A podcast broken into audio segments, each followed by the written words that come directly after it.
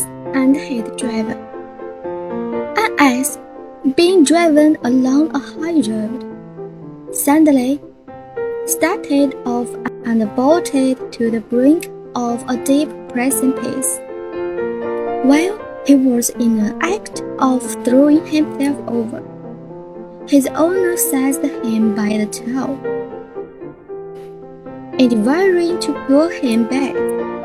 When the ass persisted in his effort, the man let him go and sighed, Conquer, but conquer to your cost. A willful beast must go his own way.